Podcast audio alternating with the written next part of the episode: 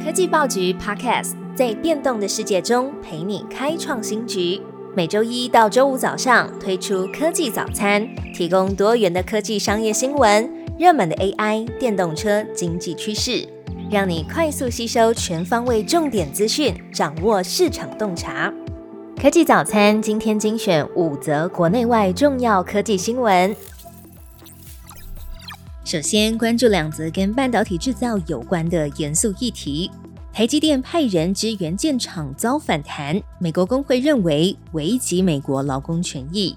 台积电位于亚利桑那州的晶片厂建设进度落后，四纳米量产的时间从二零二四年延后到了二零二五年。主要的原因是熟练关键阶段安装设备的专业人员不足。台积电也因此和其他的供应商计划，要从台湾加派数百名有经验的技工来到美国支援。不过，在美国的工会认为这项措施呢将会危害到美国的劳工权益，甚至向美国的国会议员请愿，要求阻挡签证，否则美国的劳工将会遭到这些从台湾而来的廉价劳工所取代。工会更指出，台积电寻求美国政府晶片法数十亿美元的补助，应该要优先雇佣美国人。不过，台积电重申，新申请的台湾人力呢，只会支援建厂的过程，不会威胁到任何的美国就业机会。第二则新闻，终端需求不如预期，工研院估计台湾的半导体产值年减百分之十二点七，晶圆代工的产值衰退幅度超乎预期。工研院产科国际所再度下修了今年台湾半导体业的产值预估。预期年减百分之十二点七，会降到新台币四点二二兆元。针对台湾的晶圆代工，还有今年的产值呢，则是下修到了二点三八兆元，年减百分之十一点三。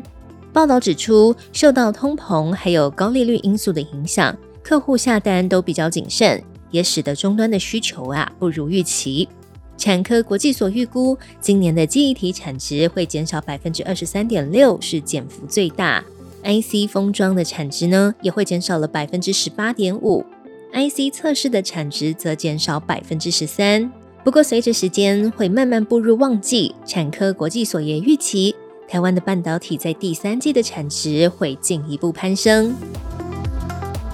第三个新闻有关电动车，红海布局新进展，五个电动车合作案渴望签约，低轨道卫星要微软合作。红海近日举行了第二季法说会，说明集团的未来布局。红海董事长刘扬伟表示，近期当红的 AI 伺服器占整体营收两到三成，而且持续增温。他也强调，红海从模组、基板、伺服器、机柜、散热、机壳到资料中心，是唯一一家可以提供生成式 AI 伺服器完整解决方案的厂商。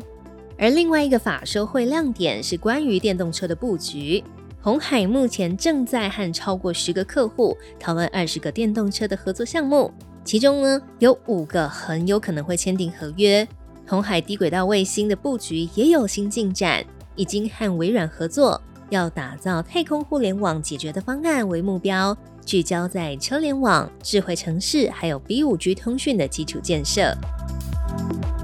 第三个新闻，地缘政治升温。跨国公司采用生成式 AI 管理供应链。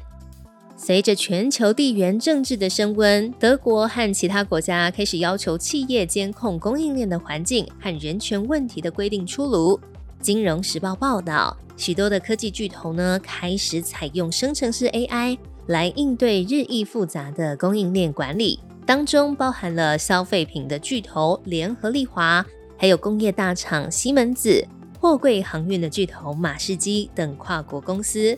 这些大厂运用生成式 AI 来谈判合约，寻找新的供应链伙伴，或是辨识出涉嫌违反人权的供应商。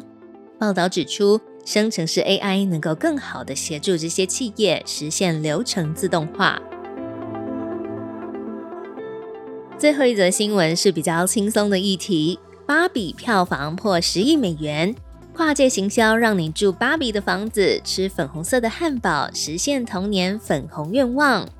由跨国玩具制造公司美泰尔制作的电影《芭比》在全球掀起了粉红风潮。截至八月第一周，全球票房突破了十亿美元。除了电影本身讨论度居高不下，芭比娃娃的母公司美泰尔和制片商华纳兄弟精心策划出了跨界行销策略，模糊了现实世界和电影的界限，跟超过一百个现实生活中的品牌合作，打造出了芭比宇宙。例如和 Airbnb 合作推出 Dream House 的住宿体验。让观众能够真实的走进芭比的屋子，也和微软推出粉红色 Xbox 的游戏主机，与电玩游戏《极限竞速：地平线五》合作，在游戏里面加入粉红色的 Barbie Dream Car，并且和服饰品牌 Gape、Forever Twenty One、化妆品品牌 NYX 都推出了联名商品，甚至在巴西，汉堡王还推出了涂着粉红色酱汁的限量版芭比 cheese 汉堡。《华尔街日报》报道，根据合约，有一些品牌呢，甚至要支付美泰尔的授权费；另外一些品牌则必须要和美泰尔分润，上缴商品的营收百分之五到百分之十五。与此同时，芭比这个 IP 也透过电影、影迷还有各种品牌的诠释，一举翻转了芭比在消费者心中过时、无法反映现代女性多样化面貌的负面印象。科技报局 Podcast 全新登场，记得按下关注，点选追踪。最好听的科技新闻都在 Tag Orange，锁定科技早餐，为你快速补充营养知识，活力开启新的一天。